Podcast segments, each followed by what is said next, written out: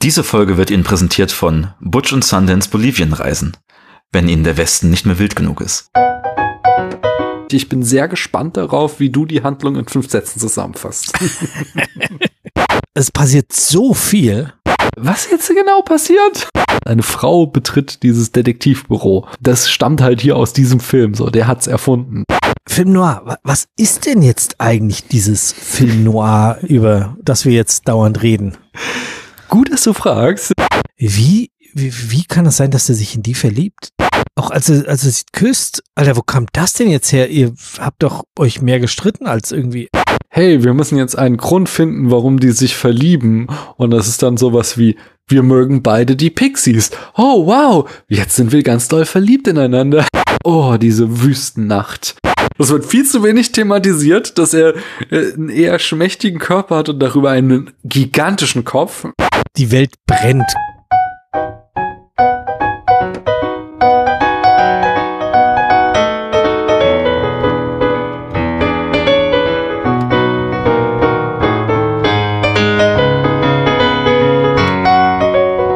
Hallo, hier spricht Daniel. An einem späten Donnerstagabend im März sitze ich hier in meinem Wohnzimmer.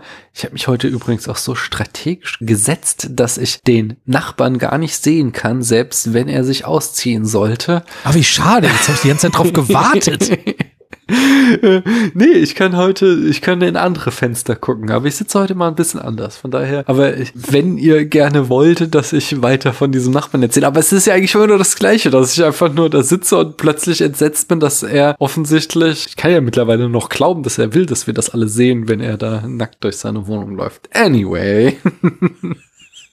Ich habe, wie ihr eben schon gehört habt, einen tollen Gast hier heute Abend. Er war schon mehrfach hier, er ist wieder da und ich freue mich. Hallo du da drüben, wer bist denn du? Hallo, ich bin der Stefan. Das ist sehr schön. Sagst du mir denn auch noch, woher aus diesem Internet wir dich kennen können? Unter anderem aus Podcasts. Äh, die anderen Sozi sozialen Medien bespiele ich eher rezipierend, möchte ich sagen. Ich äh, mache hier zu diesem Podcast relevant den äh, Sneakpot das ist ein Filmpodcast, wo wir einmal die Woche über einen, naja, früher mal Sneakfilm, heute einen aktuellen äh, Streaming-Anbieter-Film sprechen. Und ich mache mit dem Chris von Mumpitz und Glitzer den Zwei Papas Podcast, wo wir über das Papa werden, das Papa sein und äh, ganz viel über Regenbogenfamilien sprechen. Und Der mit Regenbogenfamilien. Sicher. Der war ja auch schon zu Gast hier. Ist schon eine Weile her und mittlerweile. Sollte er zurückkommen? Ja, wenn du das hörst, Chris, und du Bock hast, dann sag mal Bescheid. Ihr könnt mich gerne mal wieder mit dir unterhalten. Aber heute sprechen wir beide vor allem über einen Film. Bevor wir das machen, führe ich uns, uns aber erstmal in die Zeit ein, damit wir in die Stimmung kommen und die Stimmung ist hart, denn wir befinden uns im Jahr 1941. Der Zweite Weltkrieg wütet. Nach Japans Angriff auf Pearl Harbor treten die USA in den Krieg ein. Deutschland beginnt den Feldzug gegen die Sowjetunion.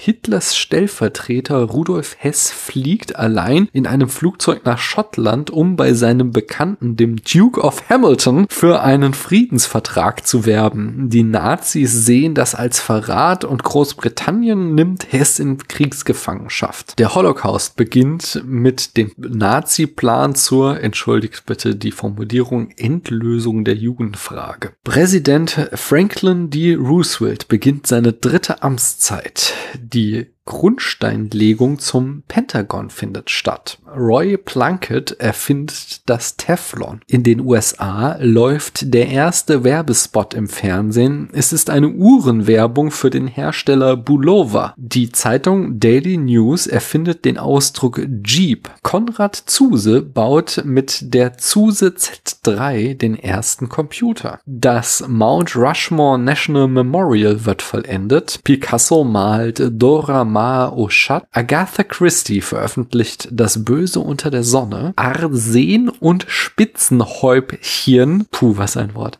feiert am Broadway Premiere. Brechts Mutter Courage und ihre Kinder wird in Zürich uraufgeführt. Bing Crosby singt White Christmas. Faye Dunaway Neil Diamond, John Sinclair, Art Gefunkel, Karl Dall, Nick Nolte, Wolfgang Petersen, Richard Dawkins, Senta Berger, Bob Dylan und Jürgen Prochnow werden geboren. James Joyce und Virginia Woolf sterben. Hitchcocks Rebecca erhält den Oscar für den besten Film. Citizen Kane kommt in die Kinos, genauso wie Suspicion von Hitchcock. Auf Letterboxd sind die am meisten gesehenen Filme des Jahres neben Citizen Kane Dumbo und der Film, über den wir heute sprechen, der Malteser Falke. Ist denn der Malteser Falke auch einer der besten Filme des Jahres, Stefan? Diesen Jahres oder Des Jahres Äh, 1941.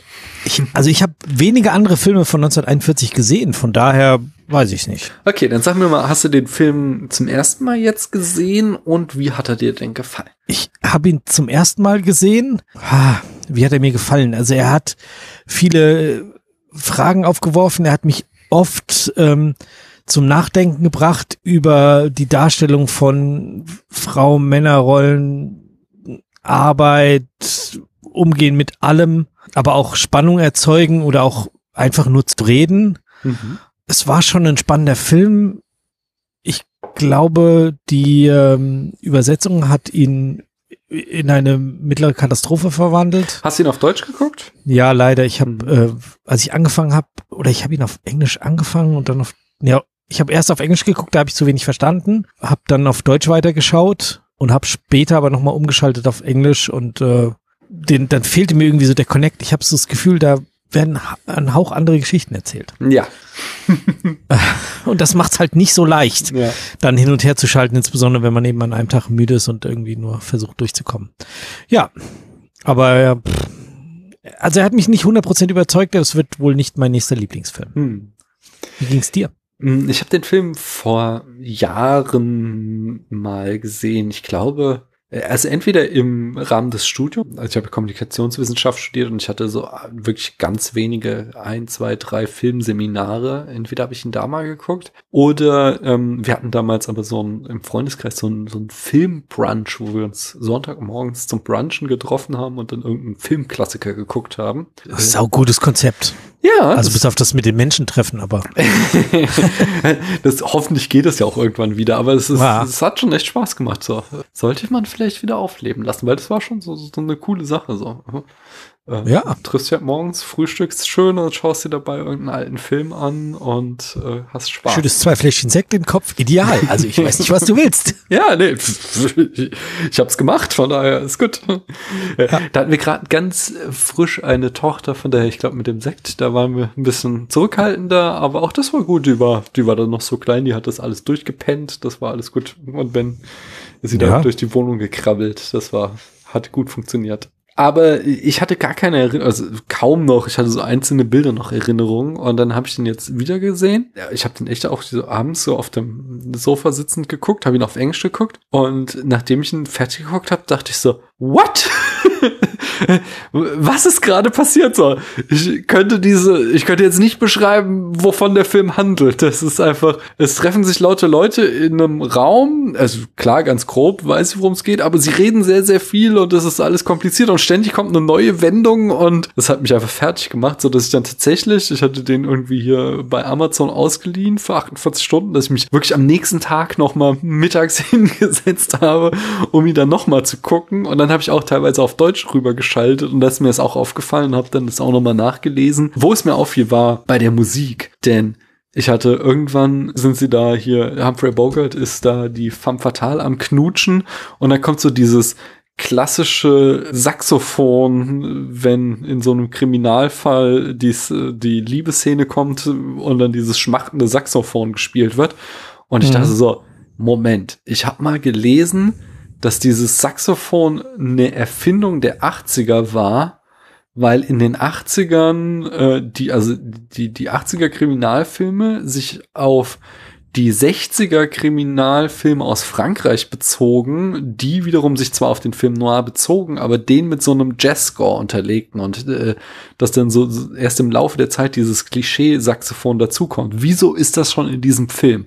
Und dann schalte ich halt zurück aufs Englische und merke, wow, der hat einen komplett anderen Score. Hier haben wir einen klassischen Streicherscore, während der im Deutschen halt so eine jazzige Musik hat. Und äh, dann habe ich das nachgelesen und ist tatsächlich im Deutschen ist der erst in den 60ern, 50ern oder 60ern synchronisiert worden und hat dann so Jazzmusik als äh, Soundtrack und halt auch so irgendwie so schwarzhumorig, ironisch sind die ganzen Dialoge, während sie halt im Englischen total zynisch und ernst sind und dazu dann halt so, so eine klassische Filmmusik. Also äh, mhm. ich habe dann zurück auf Englisch auch geschaltet, so, aber ja, er ist ähm, kompliziert so nach dem zweiten Mal gucken, konnte ich ihm dann doch einiges abgewinnen, aber ich, ich sagte es schon im Vorgespräch, ich bin sehr gespannt darauf, wie du die Handlung in fünf Sätzen zusammenfasst. ich habe auch gestern bestimmt eine halbe Stunde gebraucht, um äh, diese fünf Sätze zusammenzuzimmern. ja. Ähm, das kann ja. ich vollkommen nachvollziehen. Soll ich jetzt oder? Nee, nee, ich äh, mach vorher noch mal die so. Eckdaten und dann darfst du gleich. Okay. Äh, ich, ich sage noch mal, um, genau, um uns äh, noch mal in den Film richtig einzuführen. Wir befinden uns, wie gesagt, im Jahr 1941. Regie führte John Huston und das war sein Debüt tatsächlich, The Maltese Falcon. Der deutsche Titel ist übrigens Die Spur des Falken und der Titel, also es gibt gar keinen Grund, warum er so heißen sollte, weswegen ich jetzt auch nur noch von der Malteser Falke reden werde. Das Buch heißt im Deutschen auch, es basiert nämlich auf einer Romanvorlage Vorlage und das Buch heißt im Deutschen auch Der Malteser Falke, aber wie halt diese deutschen Filmtitel sind, irgendjemand dachte, Die Spur des Falken wäre der bessere Filmtitel als The Maltese Falken oder Der Malteser Falke. Aber äh, John Huston, also der hatte davor schon sich einen Namen als Drehbuchautor gemacht und hat dann jetzt hier sein Regiedebüt bekommen und er hat auch danach noch sehr, sehr viel zum Beispiel mit Humphrey Bogart zusammengearbeitet. 1948 The Treasure of the Sierra Madre, 1948 ebenfalls Key Largo, 1951 The African Queen, da haben wir drei Humphrey Bogart Filme. Ich glaube, er hat insgesamt fünf gedreht. Außerdem bekannt dürfte er noch sein für 1956 äh, die Moby Dick Verfilmung, eine der, die kenne ich auch, die find, fand ich auch sehr, sehr gut als Kind zumindest.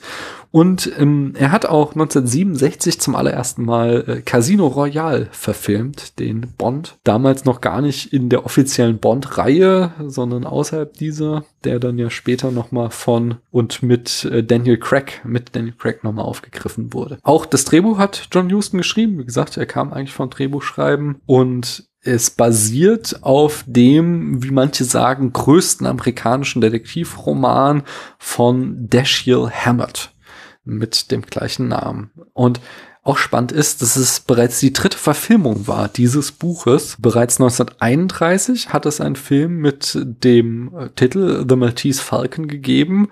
Da wurde irgendwie Sam Spade, unser Protagonist, eher so als Playboy dargestellt, der irgendwie, keine Ahnung, die Frauen verführt. Äh, der Film wurde damals von der äh, Kritik belächelt und hatte kaum kommerziellen Erfolg. Um, fünf Jahre später, 1936, wurde dann das gleiche Buch nochmal verfilmt unter dem Titel Satan Met a Lady. Und es war dann eine Komödie mit Betty Davis in der Rolle der hier femme fatale, aber da halt ja irgendwie lustig verfilmt. Keine Ahnung, ich kann es mir nicht richtig vorstellen. Okay. Und der Film war ein absoluter Flop. Und dann sagte halt hier John Huston, hey, ich möchte es nochmal machen und irgendwie, ich weiß gar nicht, ich glaube Fox oder MGM, ich weiß gerade gar nicht, welches Studio es war. Aber jedenfalls sagten sie, okay, mach mal.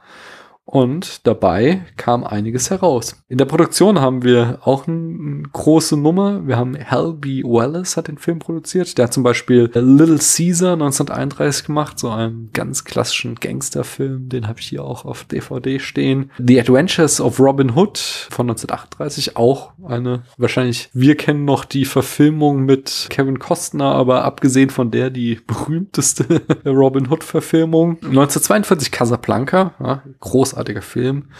Genauso wie 1942 Janky Doodle Dandy wird auch, ich glaube, in der AFI-Listen steht er da auf sämtlichen. Und die Originalverfilmung von True Crit 1969 hat er auch äh, produziert. Da noch mit John Wayne in der Hauptrolle. Den kennen wir wahrscheinlich hauptsächlich äh, in dem Remake von den Coen Brothers. Die Kamera führte Arthur Addison, den könnte man kennen zum Beispiel von Im Westen nichts Neues von 1930, den hat er gedreht.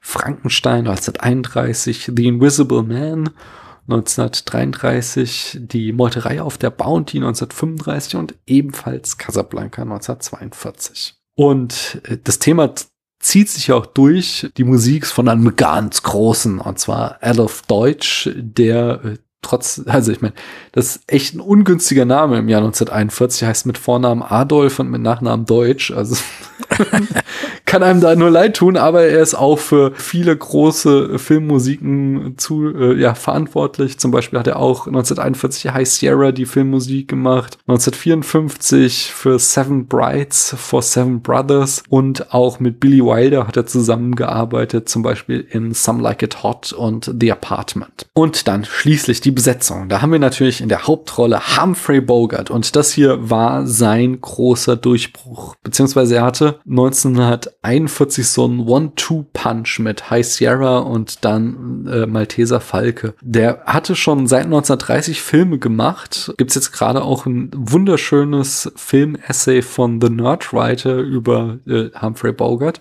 weil er war davor halt immer in Nebenrollen besetzt und in äh, irgendwelchen irgendwie die die Handlanger von den Gangstern oder sowas hat er gespielt und er hat schlecht gespielt, es es passte alles überhaupt nichts und dann kamen eben diese zwei Filme raus, High Sierra und Malteser Falke und das Image von Humphrey Bogart war halt geboren, was sich über die nächsten Jahrzehnte fortschreiben sollte und ihn zu einem der allergrößten Stars gemacht hat. Also jeder kennt wahrscheinlich diese Popcorn-Tüten, die es in vielen Kinos gibt, wo so irgendwie lauter Stars drauf sind. Da ist Humphrey Bogart auch immer mit dabei. Er gehört zu den allergrößten. Casablanca habe ich schon gesagt, The Big Sleep, Treasure of the Sierra Marke, Matre, Key Largo, The African Queen oder Sabrina sind hier nur einige der Filme, in denen er den typischen Humphrey Bogart spielt. In, als, als die femme fatale haben wir Mary Astor, die die Bridget O'Shaughnessy spielt. Sie könnte man vielleicht noch kennen von The Scarecrow 1920, einem, ach, wie heißt er? The Stoneface. Jetzt muss ich wieder Namen gucken. Gott, Stummfilm-Schauspieler, die ich ganz großartig finde. Da bin ich dir leider keine Hilfe. Äh, ich hab's aber gleich. Jetzt habe ich einen Song, Stoneface. Oh, interessant. Anyway. Das ist vielleicht auch noch ein Konzept für die nächste Sendung. Wir googeln einfach. Ja, Buster Keaton natürlich. Es, oh, sämtliche ja. Leute wussten das jetzt schon vor mir und haben wahrscheinlich in ihre Kopfhörer reingeschrien, aber naja, so ist das nun mal. Genau, sie spielte da schon als äh, junges Mädchen oder junge Frau 1920 in The Scarecrow, aber sonst könnte man sie vielleicht noch kennen aus The Palm Beach Story von 1942 oder Meet Me in St. Louis von 44. Die Iva Archer ich glaube, in der ersten Folge habe ich einen Fehler gemacht, was die Namen begeht. Anyway. Mhm. Nein.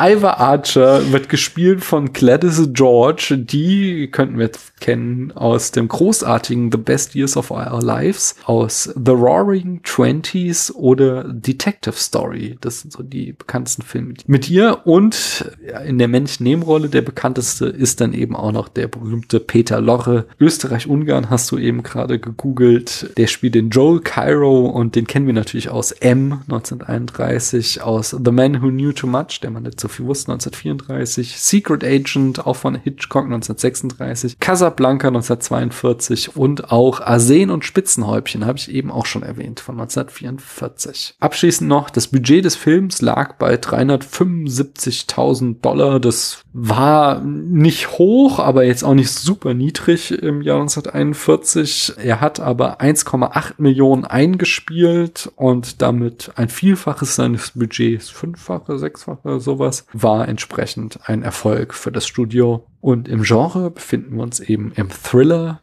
im Kriminalfilm oder im Film Noir. So, und Stefan, jetzt darfst du so, uns die aber. Handlung in fünf Sätzen erzählen. Ich, ich glaube, dass man, dass selbst 15 Sätze kaum ausreichen würden. Deswegen ja. habe ich wirklich versucht, alles Unnütze wegzulassen. Also fangen wir mal an. San Francisco. Eine Frau kommt zu Detektiv Spade ins Büro und beauftragt ihn, ihre Schwester zu suchen, die mit einem Thursby oder so durchgebrannt sei. Sein Partner fährt total auf sie ab. Später wird erst der Partner und dann Thursby erschossen. Spade erfährt von der Polizei, dass auch er auf der Liste der Verdächtigen steht. Er sucht die geheimnisvolle Frau auf und erfährt, dass sie ihn ständig belügt. Trotzdem arbeiten sie zusammen. Dann wird er von einem, zweit, einem weiteren Auftraggeber namens Cairo ebenfalls bedroht, durchsucht und arbeitet dann auch mit dem zusammen. Und äh, die beiden, also die Frau und Cairo, kennen sich. Dann trifft er auf die Hintermänner, erfährt, dass es einen wertvollen Falken gibt, der gesucht wird, bekommt den Falken von einem sterbenden Kapitän übergeben und löst den Fall. Am Ende bringt er die geheimnisvolle Frau ins Gefängnis, obwohl er sich in sie verliebt hat und sagt, auf den Falken angesprochen, das sei ein Stoff, aus dem man Träume macht. Jetzt habe ich das Verhältnis von Spade zur Frau seines Partners ausgelassen, nicht darüber gesprochen, was seine Sekretärin alles irgendwie für ihn tut, dass der schwarze Falke nur ein Bleimitat ist und dass auch einige seltsame Prügelszenen habe ich euch alle erspart. Ja, sehr schön. Es war jetzt ein sechster Satz, aber das nee, das Zusammenfassung, was da ist, nicht war. Sowas von gerechtfertigt, weil wie gesagt, ich stand da. Es passiert so viel. Ja, es wir sehen halt vor allen Dingen sehr oft Menschen in engen Räumen stehen und das ist ja auch ein Stilmittel, aber die schnell reden und du dann irgendwie folgen musst, so, so, so äh, was jetzt genau passiert? und in diesen sehr schnell abgefeuerten Dialogen finden sich dann halt auch immer wieder Wendungen, Handlungen Handlungswendungen und das ist schon echt kompliziert zu verstehen. mein Problem war, dass gefühlt viele von diesen Wendungen nicht vernünftig begründet waren. Ja. Ähm, also ja? dieser Kapitän, warum kommt der dahin und bringt dem den Falken? Zu ihm. Nee, er bringt ihn ja nicht zu ihm. Er war, oh Gott, wie war das? Er, er der Kapitän war, ach so, ja, stimmt. Du, jetzt weißt du, der, der kommt ja in, in, mit der Dings. Ja, ähm, also heutzutage kannst du dem eine SMS schreiben, sagen, hier, Alter, geh ins Büro. Okay. Aber der war halt von irgendwo aus unterwegs. Ha, ja. Und da gibt's halt viele so, so Situationen, hm. wo so Anschlüsse nicht passen gefühlt. Also hm. wo er mit, mit einem, äh, wo er Leute trifft, die er ja offensichtlich vielleicht schon von vorher kennt, aber die werden so gar nicht eingeführt. Oder ähm, plötzlich kommt einer und weiß irgendwas, was also das fand ich sehr, sehr schwierig. Hm. Wie gesagt, kann sein, dass es in der Übersetzung irgendwo verloren gegangen ist und ähm, ich den falschen Film geguckt habe. Ich habe ihn leider zu spät dann äh, end, äh, endgültig fertig geguckt, so dass ich dann nicht normal aufs Englische über, äh, rüberschalten konnte. Ja, äh, also ja, ich glaube, da ist ein bisschen, also die deutsche Synchronisation ist halt nicht so geil, von daher ist da bestimmt was verloren gegangen, aber ich habe ihn jetzt äh, auf Englisch und halb auf Deutsch geguckt und auch im Englischen ist es halt sehr konfus.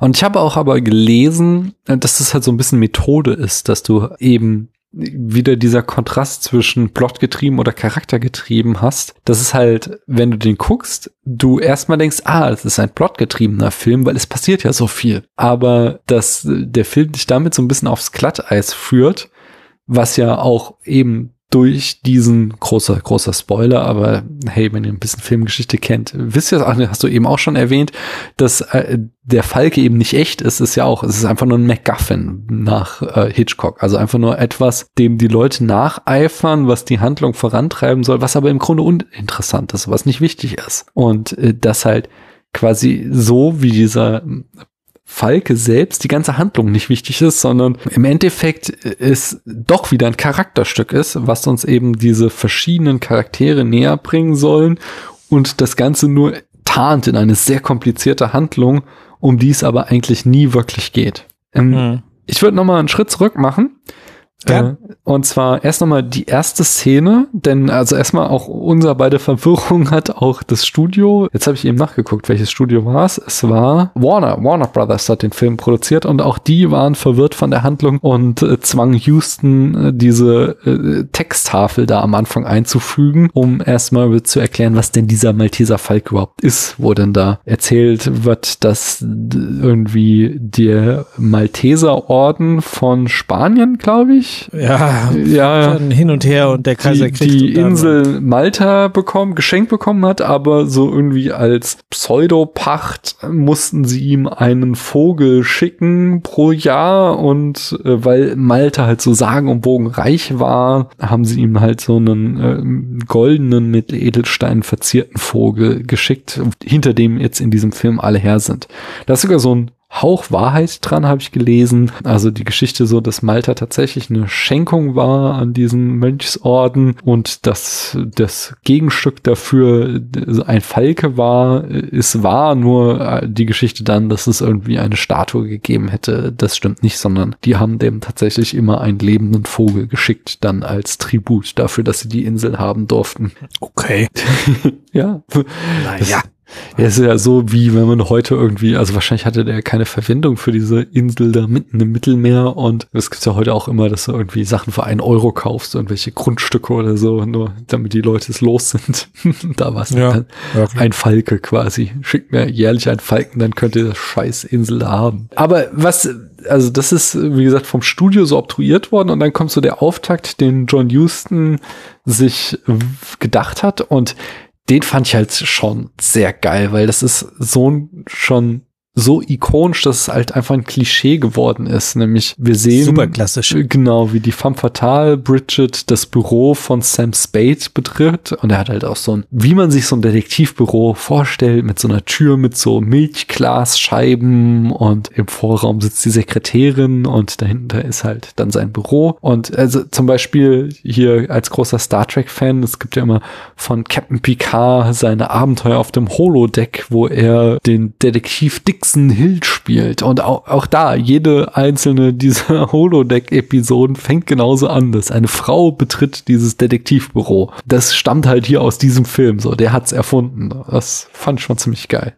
Ja, und es, es wirkte auch total cool gemacht und auch die Einstellung, wie man ihn so von schräg hinten sieht, wie er Mhm. dann steht, raucht. Okay, raucht wirkte damals cool auf uns, wirkt heute eher abstoßend. Und sie, sie taucht dann da so auf und ich meine, man sieht sogar am Anfang noch ihren Schatten kurz und dann geht die Tür auf und geil. Äh, fand ich auch total cool. Hm.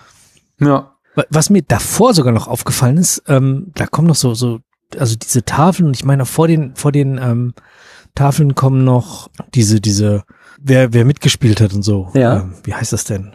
Äh, Ja. Ja, Cast and Credits, Crew, ja. wie auch immer, Credits, genau. Und da ist es ganz lustig, dass das Licht für, um diese, diese Schrift zu, oder der Schatten, den die Schrift vermeintlich wirft, von mir aus auch, ist irgendwie von links unten. Was Mhm. dieser Schrift so einen ganz komischen, ganz komischen, ganz komisches Gefühl gibt. Normalerweise ist es so, wenn du, wenn du so ein, so ein Text oder irgendwas, dann machst du immer, das hast du wahrscheinlich noch, kannst du noch viel besser irgendwie von links oben leuchtest dann rein, dass der Schatten irgendwie nach rechts unten wegfliegt. Mhm. Und äh, da haben sie es aber von unten beleuchtet. Ja. Und das, das sah so, also es hat mich so, also vielleicht hat man das zu der Zeit so gemacht, kann natürlich sein, aber es war so, so ganz anders als, als sonst die Sehgewohnheiten sind. Da war ich zum ersten Mal so auf, auf äh, hab acht sozusagen so, oh, hier ist, glaube ich, viel anders in den Sehgewohnheiten Mhm. äh, zu meinen sonstigen. Ja, nee, ich nur glaub, ganz am Anfang aufgefallen. Das ist eine sehr gute Beobachtung, ist mir gar nicht aufgefallen und ich glaube äh, eben, nein, das hat man damals nicht so gemacht, sondern das ist halt auch so ein verschiedene Stilmittel, die den Film noir ausmachen, wo das eines von ist. Da wolltest du sein. eine Frage stellen. Film Noir, wa- was ist denn jetzt eigentlich dieses Film Noir, über das wir jetzt dauernd reden? Gut, dass du fragst. Ich habe da mal ein bisschen recherchiert. Ich bin, wie gesagt, ja auch, ähm, habe ich ja in der Vorbereitung schon gesagt, ein absoluter Noob. Aber ähm, die Idee ist ja, dass wir uns das ja auch ein bisschen jetzt aneignen.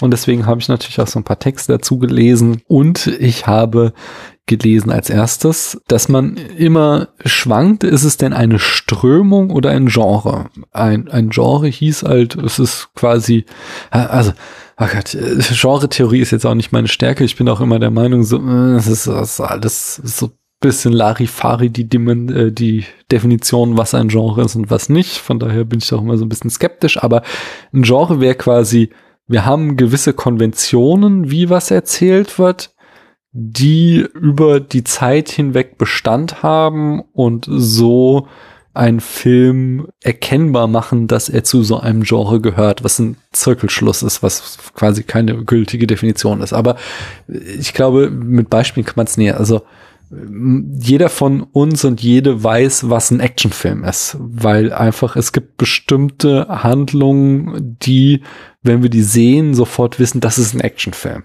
Und das ist egal, ob der Actionfilm jetzt aus den 80ern oder den 2020ern kommt. Wir wissen, das ist ein Actionfilm. Und genauso bei einer Komödie. Das aufs ganz Basale, das ist lustig so. Und bei dem, beim Film Noir ist man sich jetzt halt uneinig in der Filmwissenschaft. Ist es ein Genre? Dafür würde halt sprechen, dass wir noch immer Filme haben, die wir sagen, das könnte ein Film Noir oder Neo-Noir sein. Oder ist es nur eine Strömung gewesen, also eine bestimmte Art, Filme zu machen in den 40ern und 50ern, so quasi ein eine Mode, so wie es ja, keine Ahnung, in den 90ern total äh, Mode war, alles ganz hektisch zu schneiden und so und äh, äh in den Nullerjahren durch die Born-Filme alles Wackelkamera hatte. Und, Wackelkamera, genau. genau. Boah. Und jetzt in den Zehnerjahren wir ganz viele Long-Take-Filme hatten, so. Das ist, ob es sowas war, einfach, einfach so quasi eine, eben eine Filmströmung, die dann quasi endete in den 50ern und alle Filme, die danach kommen, die nur so quasi als Hommage zitieren. Das ist so der langschwelende Konflikt, in dem sich Film Noir irgendwo zu verorten hat. Jedenfalls charakteristisch für den Film Noir ist jedenfalls eine Stimmung von Pessimismus, Fatalismus äh, und Bedrohung. Wir haben in der Filmsprache, so, also in den Bildern, ist er stark am deutschen expressionistischen Stummfilm orientiert, was ja, deswegen habe ich auch immer die Frage bei entweder oder. Zum Beispiel lange Schatten, viel Untersicht oder insgesamt ungewöhnliche Kameraperspektiven, verzerrte Winkel oder sowas, dass das sehr symptomatisch ist für den Film Noir. Und auf der Handlungsebene orientierte sich wiederum an dem sogenannten Hardboiled Kriminalliteraturgenre der 1920er und 30er in den USA, wo es halt einen hartgesottenen Ermittler gibt, sondern irgendwie zynischen, vielleicht auch toxisch männlichen Typen, der irgendwie eine archetypische Figur ist, der eben eben so dieser Klischeedetektiv, den wir vor Augen haben, wenn wir irgendwie einen Kriminalfilm uns denken. Spannend fand ich noch so, äh, Film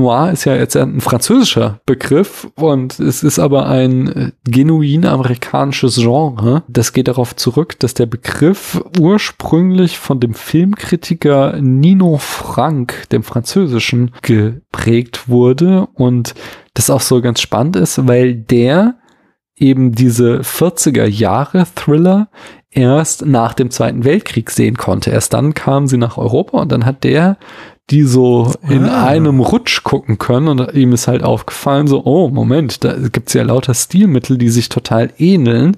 Da die haben wir das Gleiche. Genau, da, da, da haben wir irgendwas, was hier auffällt und das hat er dann eben Film Noir genannt, also der schwarze Film oder auch die schwarze Serie wird im Deutschen manchmal gesagt. Und es war dann so ein Begriff, der sich so in der französischen Filmliteratur, äh, Film, wie gesagt, Kritik etablierte und sich dann am Ende für dieses Genre, sag ich jetzt mal, festsetze. Äh, wir hatten natürlich vor den 30ern auch schon irgendwie Kriminalfilme, aber irgendwie waren diese Filme ab den 40ern anders. Sie waren halt dunkler, sie waren zynischer, sie legten mehr Augenmerk auf die Charakterisierung der Figuren als auf die Handlung, die wirklich stattfindet. Ja, typische Regisseure sind, das haben wir auch in der letzten Folge schon mal angesprochen, Orson Welles, Billy Wilder oder Fritz Lang. Ah, guck, Fritz Lang hatte ich jetzt gar keinen Film vorgeschlagen. Da könnten wir mal gucken, ob wir von Fritz Lang nicht noch einen Film finden. Oh, das wäre cool, ja. ja. Mhm. Und dann so nach den 50ern gab es dann eben immer wieder mal Filme, die sich eben auch dieser Stilmittel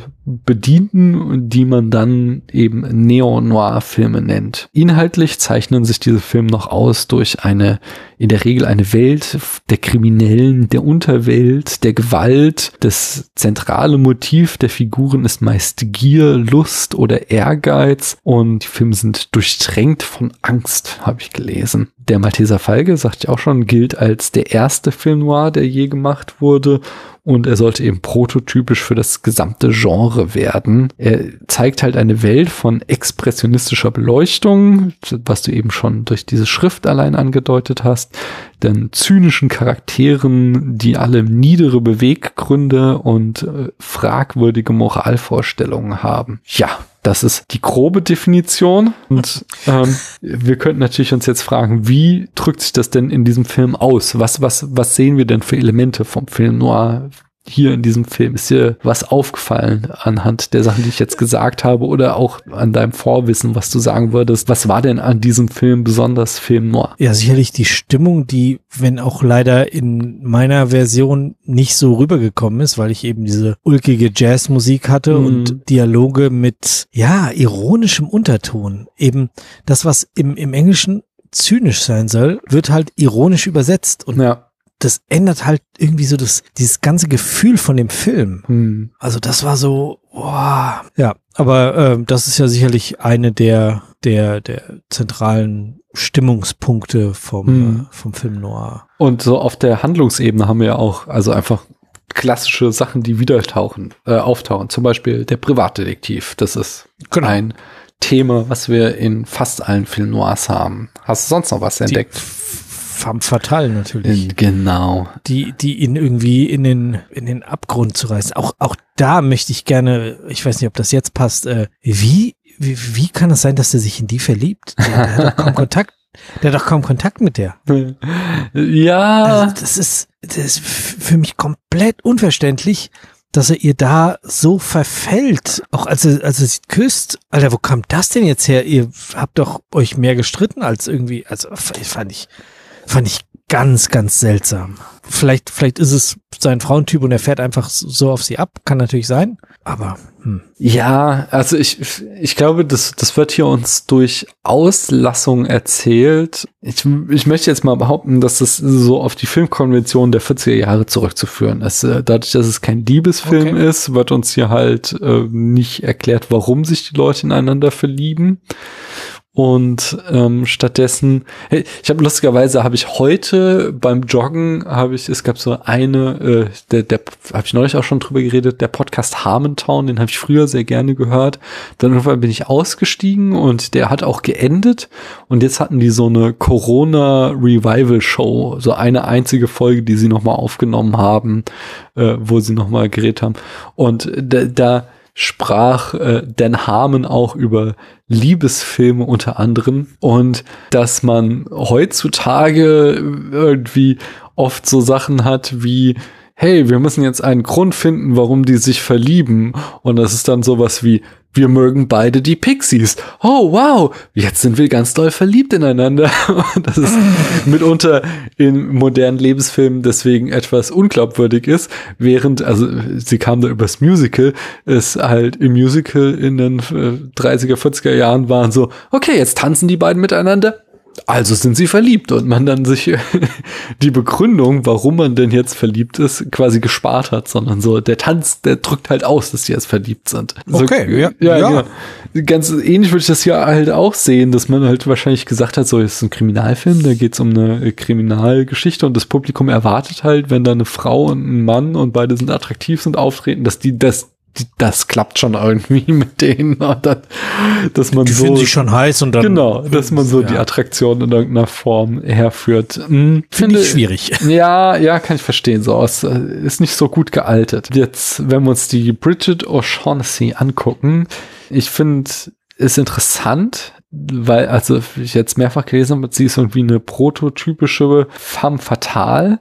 aber das sehe ich gar nicht so, weil du auch sagst, er ist ihr so verfallen, aber ähm, ja, er, er findet sie schon schon heiß und er macht auch, was sie will, aber im Gegensatz zu dem, was ich mit einer femme fatale assoziiere, ist sie ja nicht sein Untergang, sondern er ist am Ende bereit, sie einfach über die Klinge springen zu lassen und sie halt dann der Polizei auszuliefern und sie kommt ins Gefängnis, so, was wir gerne in den weiteren Filmen beobachten sollten, ob das bei anderen Filmen auch so ist oder wo ich eher vermute, dass da eher so das Motiv ist, dass dann der Held stirbt oder in irgendeiner Form unter der Femme fatale zu leiden hat. Und was ich auch so, sag mal, es ist jetzt natürlich schwierig, aber ich, ich fand halt Bridget auch nicht sonderlich attraktiv, so, sondern ich fand sie jetzt nicht irgendwie so smoking hot, sondern ich fand sie, Sie eher, wurde auch nicht als solche dargestellt. Ja. Obwohl, obwohl äh, sein, sein Kollege fährt sofort auf die ab. Also Mhm. so die kommt rein und der ist sofort spitz. Kann man das sagen? Hat man früher wahrscheinlich sogar so gesagt. Von daher wird sie schon so dargestellt. Und naja, in, in den Untergang zieht sie ihn nicht, aber sie bringt ihn halt schon, also durch ihr darauf bestehen, dass er ihren Fall übernimmt und so, in, äh, obwohl, nee, ist gar nicht so. Also, Jetzt muss ich mir selber also widersprechen. Ähm, äh, dass er überhaupt anfängt zu recherchieren, okay, aber es recherchiert ja irgendwie sein Kollege, dann geht er drauf und dann muss er jetzt auch recherch äh, recherchieren und trifft dann auf, auf die ganzen Hintermänner und auf äh, Kairo und wie sie alle heißen Mhm. und ähm, gerät da ja auch in, zumindest in einer gewissen Art, in Gefahr, die ich auch nicht richtig drohend habe sehen. Also die wirken alle nicht gefährlich, sondern eher lächerlich. Ähm, aber der Grund, weswegen er überhaupt recherchiert hat, war ja nicht, weil sie da ist, sondern weil sein Partner tot ist. Hm.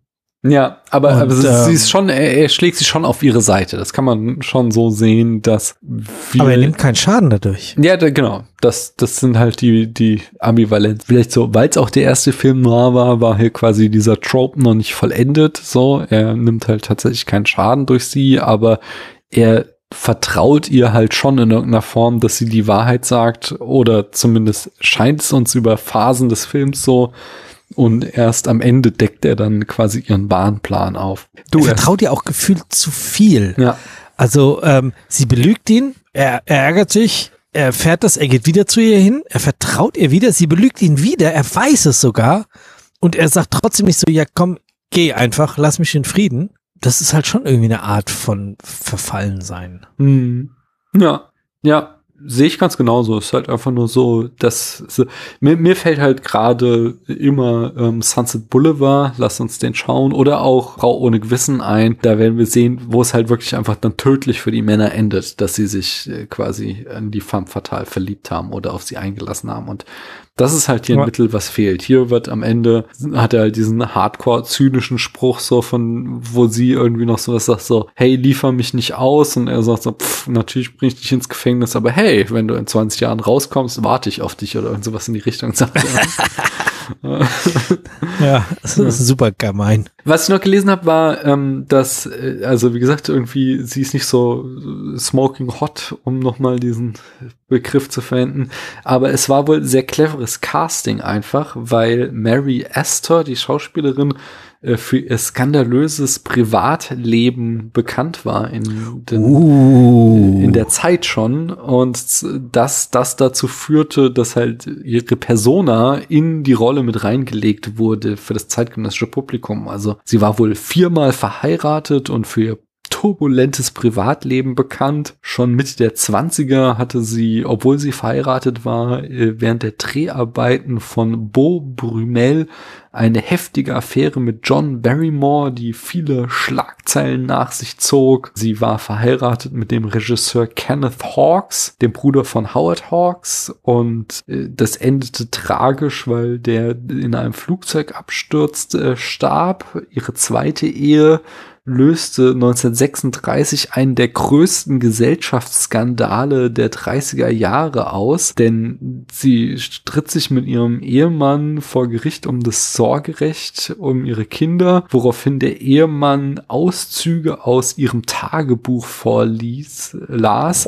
die sogenannten Purple Diaries und darin äußerte sie sich explizit zu einer Affäre mit dem bekannten Autor George S. Kaufman und berühmt wurde dann der Ausdruck äh, Ah, The Desert Night, also oh, diese Wüstennacht äh, für irgendwie ein, äh, wurde so zum geflügelten Wort in den 30er Jahren für eine Liebesbeziehung. Außerdem war ihr Leben geprägt durch Alkoholismus und Depressionen, ist auch ja, irgendwie ein wiederkehrendes Motiv. Okay, wenn man das natürlich im Hinterkopf hat, weil man irgendwie die, die Drahtblätter der Zeit oder keine Ahnung, vielleicht ist es einfach Allgemeinwissen gewesen zu der Zeit, dann ist natürlich so eine Person, die dann Ja. in dem Film auftaucht, da ist die einfach schon viel mehr. Also das Ja. ist halt, als hätten die vorweg noch eine Viertelstunde Geschichte für sie entwickelt und dann wirkt die natürlich wesentlich stärker, muss ich sagen. Mhm. Ja, auf jeden Fall. Ich glaube, dass das da ganz stark mit reinspielt und dass wir das halt heute so nicht mehr sehen können. Ich habe noch, also nochmal zurück zu den Film-Noir-Elementen, was auch noch sehr typisch ist, dass hier der Film halt überwiegend nachts spielt. Also wenn wir draußen sind, sind wir eigentlich immer Nacht. Wir sind auch, sind wir eigentlich nur bei dem Mord von dem Kollegen draußen oder gibt es noch eine andere Außenszene? Ah, am Schiff, genau, aber das ist auch nachts. Ja. Wir haben äh, ein städtisches Setting, das ist auch ganz typisch für den Film Noir. Das ist so quasi äh, das Kontrastprogramm, das, das dominierende Genre. Damals war ja der Western und da haben wir halt immer die weiten Landschaften und jetzt haben wir halt eben so, äh, Film Noir spielt in der Stadt, das ist meistens beengt. Wir haben viele auch, also, also viele Szenen sind auch quasi überfüllt mit Menschen, so. Wir haben hier immer zum Beispiel kleine Räume, in denen irgendwie dann drei, vier, fünf Protagonisten. Kommt noch einer aus dem. Nachbarraum raus Ja, genau. oder unten in dem, in dem Hotel sind halt einfach, da sitzen halt so viele Leute in dem Hotelfoyer einfach rum und Mhm. machen nichts. Also, Ja.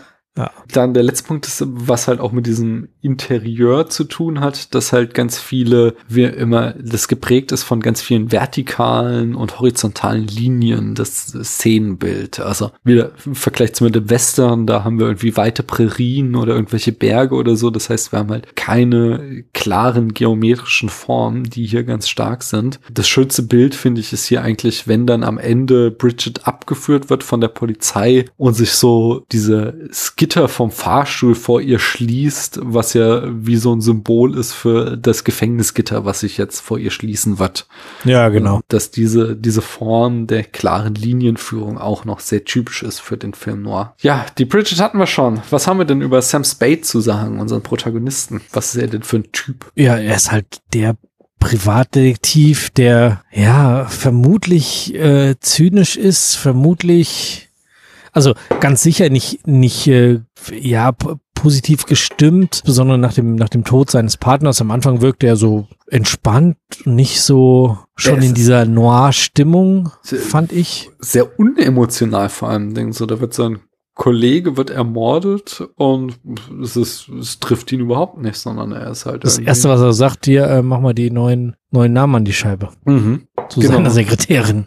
Ja, er Ja. ist äh, eindeutig irgendwie ein sehr kalter Typ, ein sehr zynischer Einzelgänger. aber, äh, also mir noch irgendwie auch, ja, aber auch irgendwie seltsam, oder? Inwiefern? Also da wird dein, dein, dein Partner wird ermordet. Okay, du hast was mit der Frau von dem und es ist also es ist so, weil es ist so sowas wirft ja dein ganzes Leben durcheinander. Hm. Weißt du, der hatte die Affäre, die lief vermutlich, was auch immer er mit seiner Sekretärin auch noch hatte, keine Ahnung. Dann hatte er hatte er einen Partner, der hat ein Geschäft und jetzt ist der Partner weg und die Affäre wird vermutlich irgendwie komplizierter dann. Das war also Hm. null Reaktion drauf. Ja. Oder, also, ich fand auch Humphrey Bogart nicht besonders gut. Echt? Also ich habe halt so ein Problem mit diesem toxisch-männlichen halt so, dieses ich kann keine Gefühle zeigen, ich bin halt super hart und bin auch scheiß zu Frauen, weil es irgendwie cool ist. Aber ich kann auf der anderen Seite schon verstehen, warum der Film ihn zum Star gemacht hat. Also ich finde bei ihm immer ein bisschen merkwürdig, er hat halt einen riesigen Kopf. Das wird viel zu wenig thematisiert, dass er äh, einen eher schmächtigen Körper hat und darüber einen gigantischen Kopf. Bitte achtet da mal drauf, wenn ihr ihn seht. Der ist doch, der war doch so winzig klein, oder? Also ja, ja, aber ja, genau, aber guck doch mal, schau dir mal einfach die, wenn du ihn so siehst, weil einen der nächsten Filme, wie dürre er eigentlich ist, was für ein Figürchen und was für einen unglaublich großen Kopf er zu diesem Körper hat. Das, das passt irgendwie. Muss ich noch mal nicht. reinschauen, ja? Aber ich, also abgesehen jetzt mal davon, ich verstehe schon, dass er halt, er ist halt der Inbegriff der Coolness so. Und aber ich verstehe auf der anderen Seite auch, woher du kommst. So, er ist halt schon ein stranger Typ. Er ist schon, das ist halt Ja, da- das- ganz untypisch für einen Protagonist. Er wird uns nicht sympathisch gemacht, sondern er ist halt, er ist ja auch wie alle in diesem Film gierig und einfach nur hinter dem Geld her. Er will halt genau wie alle, geht er auch über Leichen und es ist ihm vollkommen egal. Hauptsache, er macht den großen Reibach. Ja, ja, ja, er ist äh, da auch belanglos. Nee, ich fand auch sein Schauspiel nicht gut. Ha. Okay, das kann ich, äh, das sehe ich anders. Also- Also, das finde ich schon. Äh, auch da kann, kann sein, dass es eine Übersetzung, vielleicht hätte ich es dann doch noch länger auf Mhm. Englisch. Allein so, Ich fand ihn so. wenn jetzt zum ersten Mal da dem, ich weiß, ich habe den Namen jetzt vergessen, diesem, diesem dicken Obergangster begegnet. Ja? Äh, Und- Gutmann heißt er. Goldman? Goodman, ja. Ja. Gutmann. Ja, jedenfalls, äh, die haben dann so ein Wortgefecht und sie sind schon so am Streiten und äh, dann am Ende stürmt er so raus und er ist so im Gesicht noch am Grinsen, noch so dieses überhebliche, äh, hey, ich habe ja hier die komplette Situation unter Kontrolle, aber dann äh, guckt er halt auf seine eigene Hand und die eigene Hand zittert halt, was halt dann Mhm. ein, das einzige Mal so ein Hauch von, oh, er ist eben doch angespannt und er hat doch Angst und das Ganze ist eben doch nur eine Show, die er hier abspielt. Äh, Das sind so, sind so hin und wieder mal so kleine Nuancen, die ich durchaus gut fand. Ja, also die, die Szene war schon stark. Aber also ich fand eben seine Art zu agieren. Wie gesagt, ich vermute, ich fürchte fast, dass es daran lag, dass ich es nicht geschafft habe, es auf Englisch zu schauen. Also kann schon sein, dass da einfach so viel verloren geht Ja. und dass der einfach, also auch, auch natürlich, wenn jemand dann äh, jemand zynischen, äh, eventuell vielleicht auch depressiven oder äh, eine, eine solche Person spielt und aber ironisch redet, dann passt das natürlich nicht zusammen und dann hast du da so eine Dissonanz. Und ich kann mir gut vorstellen, dass, dass mich das einfach da so rausge, rausgeworfen habe. Ich habe ich hab mir ähm, irgendwo aufgeschrieben, dass ich das äh, Schauspiel ungelenk fand Hm. oder unbeholfen Hm. bei ihm jetzt. Und äh, Ja, Also- ich, ich kann so nachfühlen, was du ähm, meinst. dass die, dass, dass die Leute ganz seltsam reden und dieses Überspielen und dieses Überdrehte, das ist die Zeit. Ja. Ähm, das, auch wenn ich da wenige Filme gesehen habe aus der Zeit bisher, kriege ich das schon noch irgendwie verarbeitet und ähm, ja, es, es, es wird nicht meine Lieblingszeit, weil ich das, ich mag halt lieber die Menschen, dass die so reden, wie sie jetzt mit mir aktuell reden. Äh, Finde ich irgendwie leichter zu, zu deuten, weil man das ja auch den ganzen Tag übt. Ähm, aber ja, ist ja so. Ja, ja. Und ähm, deswegen ähm, kämpfe ich da auch immer so ein bisschen mit. Ja.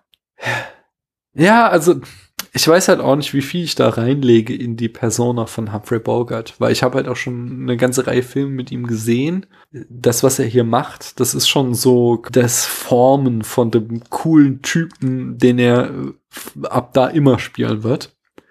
Und äh, er war halt auch, also wie gesagt, äh, auf der einen Seite halt irgendwie unglaublich toxisch männlich und ganz schrecklich, wie äh, wenig äh, er irgendwie in irgendeiner Form mal Gefühle zeigen kann, aber auf der anderen Seite war er halt auch eine verdammt coole Sau und das habe ich dann da immer noch auch mit vor Augen. Ja, natürlich, wenn, wenn, Ja? wenn dir dir schon so bewusst ist, dann ist ja genau das passiert, was äh, mit Mary Astor für die äh, äh, Zuschauer von damals passiert ist. ja, Passiert dir jetzt mit Humphrey Bogart, dass er halt schon per se die coole Sau ist. ja, kann sehr gut sein, dass ich das da mit reinlege. Hast du Gedanken zu ähm, Joel Cairo, hier gespielt von Peter Lorre? D- Der und auch der Wilma Cook, den sie da irgendwie später einfach opfern wollen. Und das auch so eine ganz seltsame Szene. Die, die waren so seltsame Sidekicks, die da mal aufgetaucht sind. Also auch, auch wie er ihn bedroht und dann äh, kämpfen sie und dann bedroht er ihn nochmal und dann durchsucht er und Hm. ich bin mit dem nicht so richtig warm geworden. Also fand ihn als, als äh, Schauspieler Peter Lorre stärker als, als Bogart. Hm. Habe ich ja vorhin noch. Ja, Also letzte Woche. schon gesagt, ja genau. Wie, wie ging's dir da? Ich fand es einerseits, äh, er hatte ja immer wieder so Comic Relief Moments, die fand ich durchaus auch amüsant, so zum Schmunzeln. Auf der anderen Seite, äh, was auch so, er ist halt, er wird halt durch die Blume in den 40er Jahren Stil als schwul gekennzeichnet und das hat mich halt schon wieder genervt, dass er natürlich der Schwache ist, der dem Humphrey Bogart unterlegen sein muss. Deswegen, also wir haben so, du, er hat irgendwie ein parfümiertes Taschentuch, er hat eine parfümierte Karte, er spricht so ein bisschen gestelzt, er irgendwie, äh, man sieht einmal, er, er hat Interesse an Theater. Das sind so ganz typische Codes für diese Zeit, dass, dass er schwul ist einfach. Ich, ich habe ja den, diesen dicken als äh, Ja, schwul gelesen. Das habe ich auch gelesen, ähm, an, also das habe ich, in das hab ich in einem Text gelesen, dass so der Dicke und sein Assistent, dass die vielleicht auch ein Pärchen da sein sollte. Also insgesamt ist ja diese ganze, wir haben also einmal Peter Lorre als Joe Cairo und dann haben wir den, den dicken Oberboss und seinen Ganzlinger, äh, äh, also, also Revolverhelden äh, Companion. Das sind so, ist das Trio der Bösewichte in diesem Film. Und alle drei zeichnet halt aus, dass sie Humphrey Bogart unterlegen sind. So. Der Dicke ist noch in ehesten ein ebenwürdiger Gegenpart, aber am Ende zeigt sich halt auch, dass, dass Humphrey Bogart ihm, äh, also dass er Humphrey Bogart nicht das Wasser reichen kann und die anderen beiden werden halt ganz klar irgendwie als lächerlich dargestellt. Da spielt eben auch, glaube ich, so ein bisschen so diese, diese äh, schwulen Klischees mit rein, dass, dass, dass halt keine echten Männer sind, bitte in fetten Anführungszeichen und äh, nur so wie der Film uns das aus den 40er Jahren verkaufen will. Äh, ich würde würd gerne, oder hast du dazu noch was?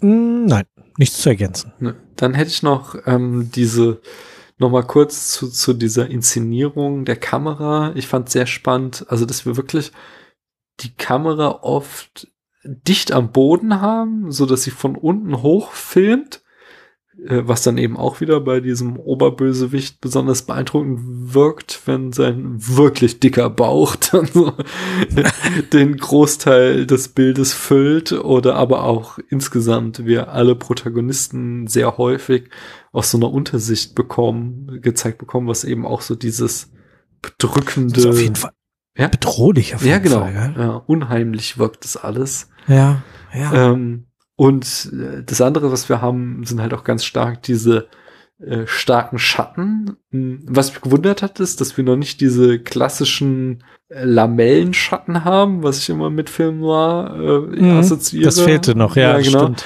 Aber was wir haben, ist zum Beispiel so, dass die Schrift von dem äh, Büro, also von dem Sam Spade Privatdetektiv, die auf dem Fenster steht, halt immer ganz hart irgendwie auf den Boden geworfen wird. So, so äh, Ja. Das ist so einer der vielen Schatten, die uns hier so gezeigt werden, was so ganz klar irgendwie harte, kalte Beleuchtung. Ne? Ja, es, es gibt so ein paar Szenen, wo man wirklich den Eindruck hat, dass es nur schwarz-weiß ist. Hm. Also äh, natürlich sind da überall Graustufen drin, ja. aber es, es wirkt so so, boah, am liebsten hätten sie es gehabt, dass es, dass die Stelle entweder schwarz oder weiß ist und sonst nichts.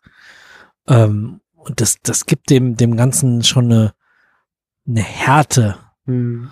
Ähm, das fand ich, also es ist mir irgendwie an ein, zwei Stellen aufgefallen, so, boah, Hm. krass, wie, wie, wie scharf die die Kanten machen und so. Das macht mir heute alles gar nicht mehr gut. Und noch ein paar mehr Farben, auf die man achten muss. gar nicht mehr, würde ich gar nicht mehr sagen. So, also es gibt schon so Filme, die so zum Beispiel, also das Mittel ist halt ein anderes. Aber wir haben zum Beispiel Filme mit Farbfilmen, wo es oft dann ist, dass der Film plötzlich ganz entsättigt ist, wo die Filme ganz blass sind oder so. Also, aber ich glaube, dass das auch schon so Stilmittel sind, die in diese Tradition zurückgehen. Aber ich weiß auf jeden Fall, was du meinst, dass die Kontraste einfach hier so ganz krass hochgedreht werden manchmal, Hm.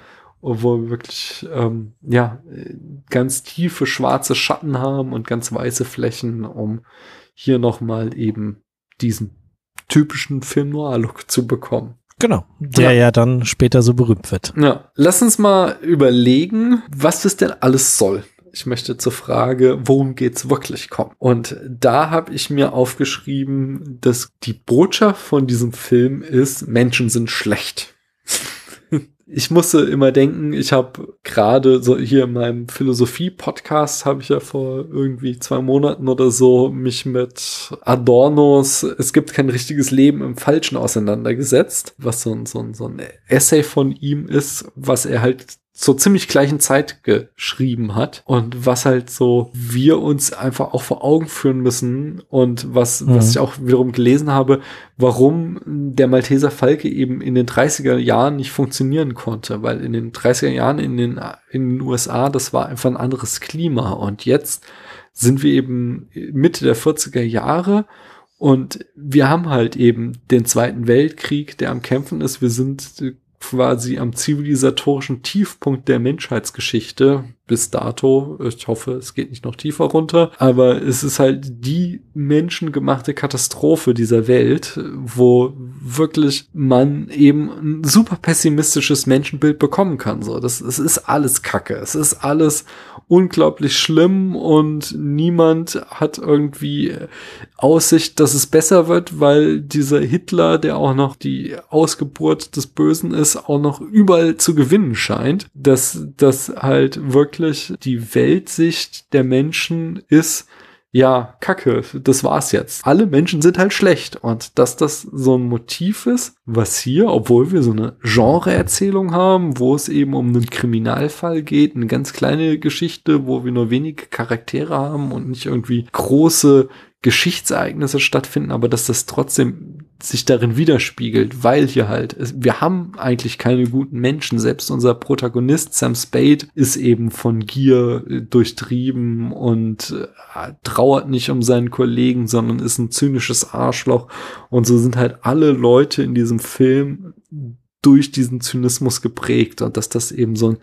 Ganz typisches Symptom dieser 40er Jahre ist, dass halt die Leute da saßen und einen sehr pessimistischen Blick auf die Welt hatten. Ja, da, da äh, bleibt mir nicht viel äh, zu ergänzen, aber nee, es ist gut analysiert. Äh, Soweit bin ich nicht gekommen. Ist schon eine, eine, eine klare Betrachtung. Ähm, hm. Und auch Begründung, also es, es passt halt so. Hm. Gerade wenn man, wenn man das so in ähm, in die Weltgeschichte einsortiert irgendwie. Als sie den Film gemacht haben, stand wahrscheinlich irgendwie, da war Pearl Harbor vermutlich noch nicht. Das war doch irgendwie erst Ende des Jahres, oder? Äh, ja, Dezember wahrscheinlich ist der sowas. Film vorher schon gedreht worden, aber im ja, aber es war halt so, die, die, die Welt brennt gefühlt. Mhm, also da, ja. dass man, dass man dann eben genau diese, diese Stimmung in so einen Film mit rüber nimmt und dann sowas darstellen. Mhm. Ja? Ich fand da auch dann wieder spannend, dass als sich dann ja rausstellt, dass der Malteser Falke eine Fälschung ist, dass dann hier der Dicke und Peter Lorre trotzdem nicht gewillt sind aufzugeben, sondern jetzt fahren wir in den Orient. Oder? Genau, dass sie halt so.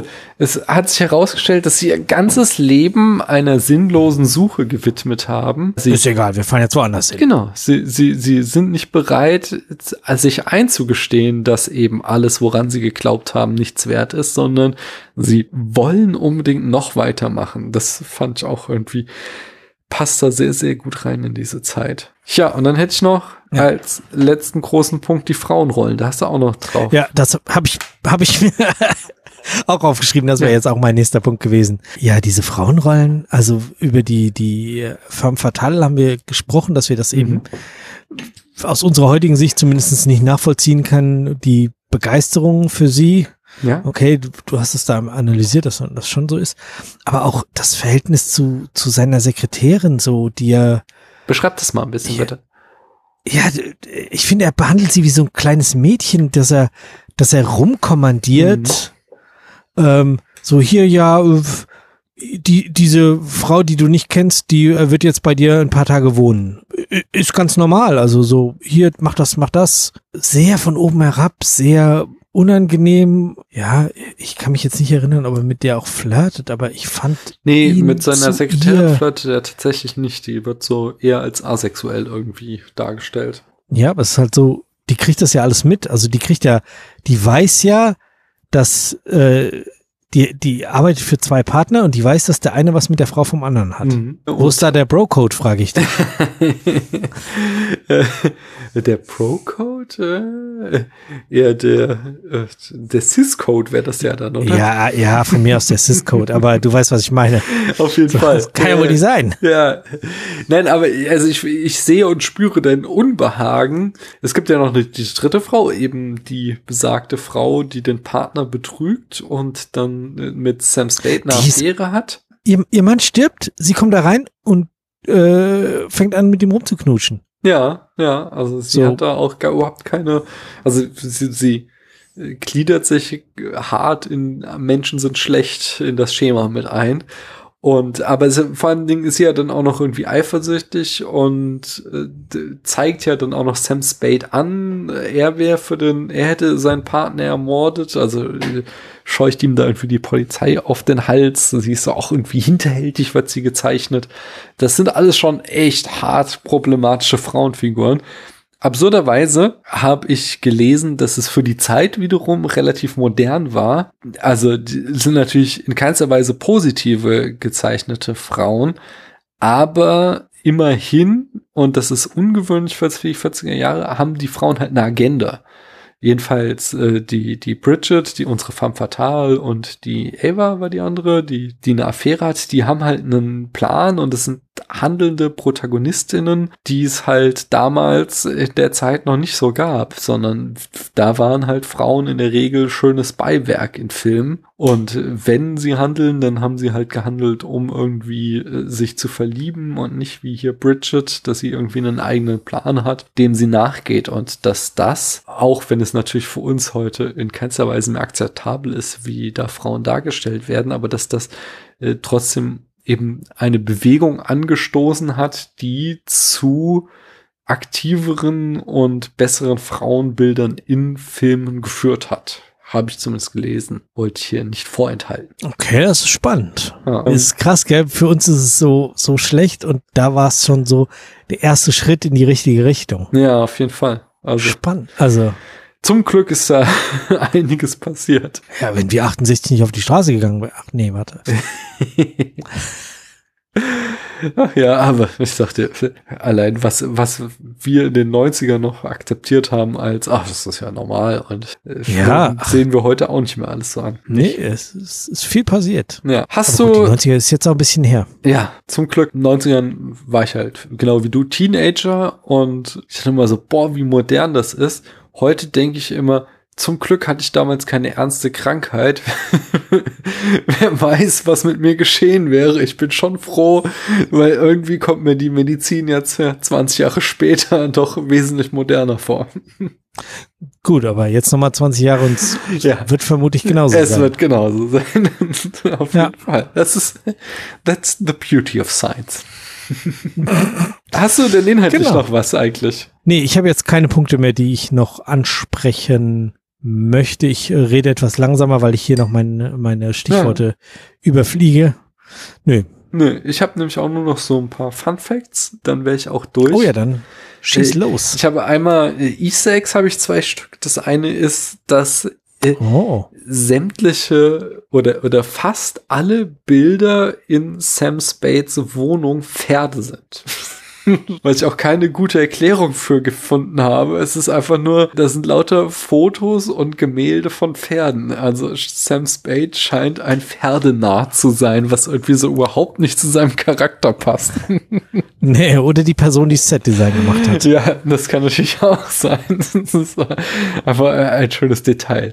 Und das andere Detail, was in die gleiche Kerbe schlägt, ist, dass in seiner Wohnung ein Quadrat hinten ist. Also wir haben an der Wand sehen wir so einen hellen Fleck, als hätte da mal irgendwann ein Bild gehangen, was jetzt da nicht mehr hängt. Da habe ich einen, einen langen Essay gelesen von jemandem, der, der sagte, keine Ahnung, äh, dieses Quadrat lässt sie nicht los, was das denn soll. Warum? Was soll uns das sagen, dass da die ganze Zeit immer wieder in entscheidenden Szenen wir im Hintergrund diesen hellen Fleck an der Wand sehen und die haben ja, also das ist ja jetzt keine Wohnung, keine echte Wohnung, sondern die haben ja dieses Set einfach gebaut für diesen Film. Und warum haben sie gedacht, wir müssen da irgendwie so einen Fleck von so einem Bild hinmachen? Ich habe jetzt beim Gucken auch immer wieder drauf achten müssen, weil ich den Text vorher gelesen habe und ich habe keine Ahnung, ich glaube nicht, dass es irgendeine Bedeutung haben soll, außer dass es irgendwie mehr Tiefe, d- mehr Aber Lebensnahheit, so. Ja? Ja, es gibt doch so eine Stimmung, finde ich. Ja. Also wenn du, wenn du irgendwo bist, wo, wo mal ein Bild hing und die Person nicht die Zeit oder vielleicht auch die Kraft hatte, das Bild jetzt zu ersetzen durch ein Mhm. neues, dann kann das doch durchaus sein, dass das, also dann, dann Ja, es erzählt sagt, das auch schon irgendwie eine Geschichte. ja, es sagte auch was über Sam aus, auf jeden Fall. Das ist ein guter Punkt. Ja. Genau, und dann haben wir noch ein Zitat. Du hast es schon erwähnt vorhin. Äh, The stuff that dreams are made of ist der Malteser Falke. Und das ist eine Anspielung auf eine Zeile aus Shakespeares Der Sturm, in der Prospero über den Stoff, aus dem Träume sind, spricht. Also genau diesen, ich glaube, nicht ganz die gleiche Wortwahl, aber es äh, bezieht sich da irgendwie auf jeden Fall drauf. Später bezieht sich ja alles quasi dann wieder darauf. Ja, auf jeden Fall. Also das Also, ist schon auch der ist ja- berühmteste Satz aus diesem Film, oder? Ja. Und einen letzten Punkt zur Rezeptionsgeschichte habe ich mir auch noch aufgeschrieben. Und zwar ist es einer der seltenen Filme, die auf Rotten Tomatoes 100% haben. Das heißt, von allen gelisteten Wow. Rezensionen gibt es keine schlechte zu diesem Film. Und das ist der ideale Zeitpunkt, dass wir übergehen zu unserer Bewertung zu dem Film. Stefan, auf einer Skala von 1 bis 100 Punkten, wie viele Punkte bekommt der Film von dir? 47. Oh, wow. Das ist niedrig. Ja, ich, ich bin davon überzeugt, dass es an der Übersetzung lag. Hm. Ja. Diese, diese, diese, diese Dissonanz, nee, Divergenz zwischen, ähm, zwischen gesprochenem und gespieltem, das ist einfach, es hat mich zu sehr rausgehauen und verwirrt. Hm. Ja, Und ähm, kann ich Kann ich nachvollziehen, einfach- also, da ich ja da auch Teile auf Deutsch zumindest gesehen habe.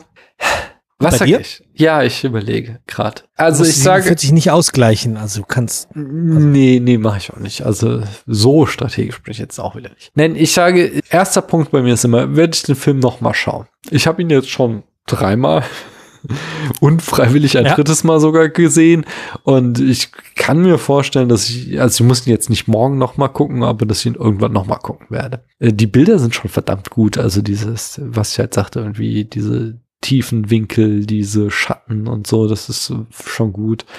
Die Dialoge sind verwirrend, aber äh, vielleicht gerade dadurch auch nicht ganz schlecht. Äh, vielleicht sollten wir ihn als Abschluss unserer Noir-Serie dann Nochmal, betrachten, sozusagen. ja. Ja, das ist halt auch so. Ist er zeitlos? Also er hat halt einfach viel geprägt. Also zeitlos ist er sicherlich nicht, weil wir haben schon so das Frauenbild ist einfach nicht mehr zeitgemäß. Auch diese Anspielung Ja, auf viel von dem Schwule sind nicht mehr Vorwissen, was- zeitgemäß. genau, auch genau das, Ja. das. Da kriegt er auf alle Fälle einen fetten Minuspunkt. Ich finde tatsächlich diese, diese zynische Weltsicht, ist, ich versuche zwar immer meinen Optimismus zu bewahren, aber ich finde es ja durchaus schön, wenn ein Film so eine klare Agenda fährt, sag ich mal. Ne? Also, also ja, einfach sagt so, alle Menschen sind schlecht, ich zeig's euch. So. Das gibt nochmal ein Positives. Also, ich habe jetzt schon wieder das Zählen vergessen, aber ich, ich, ich tendiere mehr zum Positiven, wesentlich mehr als du, aber auch nicht ganz oben. Ich sage mal 78 67. Punkte. Na, Ah, höher noch. Aber 67, 78, ja, die, die Zahlen ähneln sich. Ja, damit haben wir ihn eingekreist. Mal wieder strategisch. Er wird wahrscheinlich tief unten landen in der Skala durch deine Note, das tut mir auch ein bisschen leid, dass, dass ich Ach, immer so Quatsch. schlechte Filme mit besprechen muss. nee, ich, wie gesagt, ich fand ihn ja gar nicht so schlecht. Von daher das ist ja für dich jetzt schlecht. Aber vielleicht beim nächsten Mal, das wäre dann ja Frau ohne Gewissen, die wir dann beim nächsten Mal besprechen. Äh, Ja. Da könnt ihr draußen beim hinter den Kopfhörern könnt ihr euch da schon drauf freuen, wie wir darüber reden werden. Stefan, sag uns noch mal, wenn die Leute dich bis dahin noch mal hören wollen und das können sie ja jede Woche, wo können sie das tun? Jede Woche im Sneakpot und unregelmäßig bei den zwei Papas. Das ist doch schön. Und aus der Konserve beim Cocktail-Podcast. Sehr, sehr schön. Ich danke dir auf jeden Fall, dass du hier warst. Und ich freue mich schon ganz doll auf die nächsten Filme, die wir dann in dieser Reihe besprechen werden. Vielen Dank, dass ich mich einladen durfte. Schön. Und natürlich danke ich euch allen, dass ihr bis hierhin zugehört habt. Tschüss. Tschüss.